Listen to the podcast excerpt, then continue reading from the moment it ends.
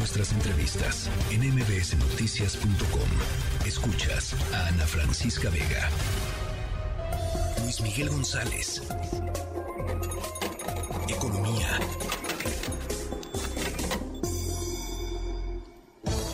Bueno, es buen momento para evaluar cómo es que va el proyecto, uno de los más importantes de la, eh, administración del presidente López Obrador, del tren transístmico. Luis Miguel González, te saludo con, con mucho gusto. Ana Francisca Vega, buenas tardes. No, es que transístmico, ¿no? Para no, no, no, no, no es transísmico, no, transístmico. Y es corredor. Y es corredor, es corredor. Tienes toda la razón con mucho, lo hemos comentado, para mí es el, el de los proyectos favoritos del presidente, a mí es el que me parece que tiene más sentido. Sí. Hay que recordarlo, son 304 kilómetros que van, vamos a decir, en línea recta de Coatzacoalcos a Salina Cruz, en donde se trataría de crear un corredor logístico con ferrocarril, con carreteras, y con polos de desarrollo. Sí. Tiene mucho sentido, o sea, la idea tiene mucho sentido, ¿no? Total sentido. Sí, y hay que, tan tiene sentido que desde tiempos de Porfirio Díaz se ha mencionado en algún momento esta posibilidad. Sí. Eh, se dice es la respuesta mexicana al canal de Panamá, creo que es un poco exagerado, pero de ese tamaño es la importancia eh, lo que anuncian ayer es que van a licitar seis polos de desarrollo. Vamos imaginándonos que lo que es lo más parecido a una especie de parque industrial, que van a tener que poner infraestructura, se va a tratar de generar vocaciones para cada polo de desarrollo. Eh, entre las vocaciones posibles está automotriz, eléctrica, farmacéutica, agroindustrial, eh, telecomunicaciones. Eh, el proyecto, yo diría que todo está muy bien, pero el calendario está en contra. Pues es que ya es muy tarde, ¿no? O sea, es tarde. Sí. Eh, el futuro del proyecto, para decirlo con Ariana Francisca, va a depender que la siguiente administración lo haga lo haga suyo y diga, me late muchísimo y vamos con todo. Sí. No hay tiempo de, que se, vamos a decir, de que el proyecto se plante la semilla y empezamos a ver frutos en este sexenio. Sí. Es un proyecto de maduración de 20 a 30 años, como las cosas que valen la pena en términos de infraestructura. Eh, se trata, yo diría, de que el sur o esta parte del país tenga posibilidad de ofrecer lo que ya ofrece la frontera norte, lo que ofrecía el Bajío o el Valle de México.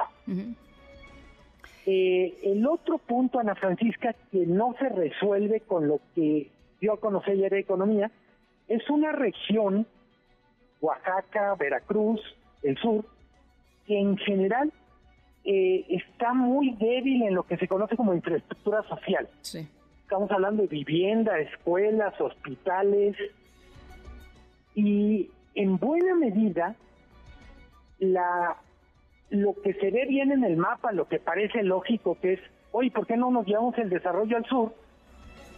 Pues solo es posible en la medida en que el sur tenga un imán lo suficientemente potente para atraer esa inversión que ahora está en otras regiones del país.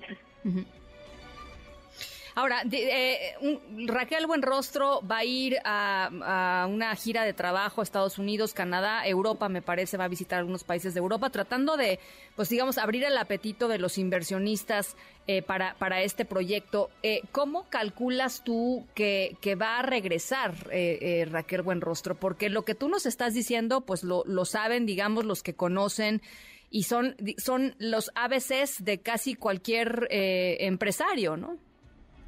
Tengo, tengo la impresión que eh, no va, en la gira, no va a promover, eh, va a promover una idea que es el corredor y probablemente uno o dos de los polos de desarrollo.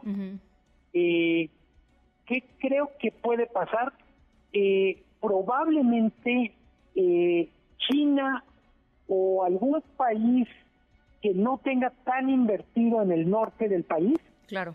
pueda tener el incentivo de decir, aquí me convierto en cabeza, literalmente en cabeza de ratón, perdón la expresión, en el sentido de, tengo posibilidades de aquí sí yo encabezar, empezarlo a hacer a mi modo. Creo que lo más complicado va a ser llevarse empresas que ya están en otra zona del país. Claro. Porque en buena medida eh, ya están arraigadas, ya tienen sentido. Vamos a decir, todo lo que hemos hablado de Tesla. Pues Tesla quiere apostar fundamentalmente por Nuevo León, por Coahuila, y tenemos que encontrar como país otras empresas de ese tamaño, automotrices, alguna empresa de maquinaria.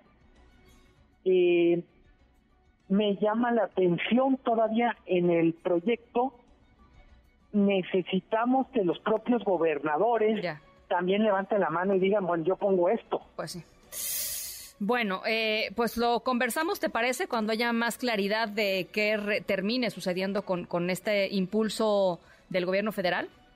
Totalmente de acuerdo y de verdad eh, el proyecto vale mucho la pena, aunque le falten todavía por llenar muchos, diferentes muchos puntos en blanco, ponerles caritas, y, detalles. Bueno, pues esa es una, es una buena noticia. Gracias, Luis Miguel. Un abrazo, Ana Francisca. Buenas tardes. Igualmente, el corredor transístmico. Noticias.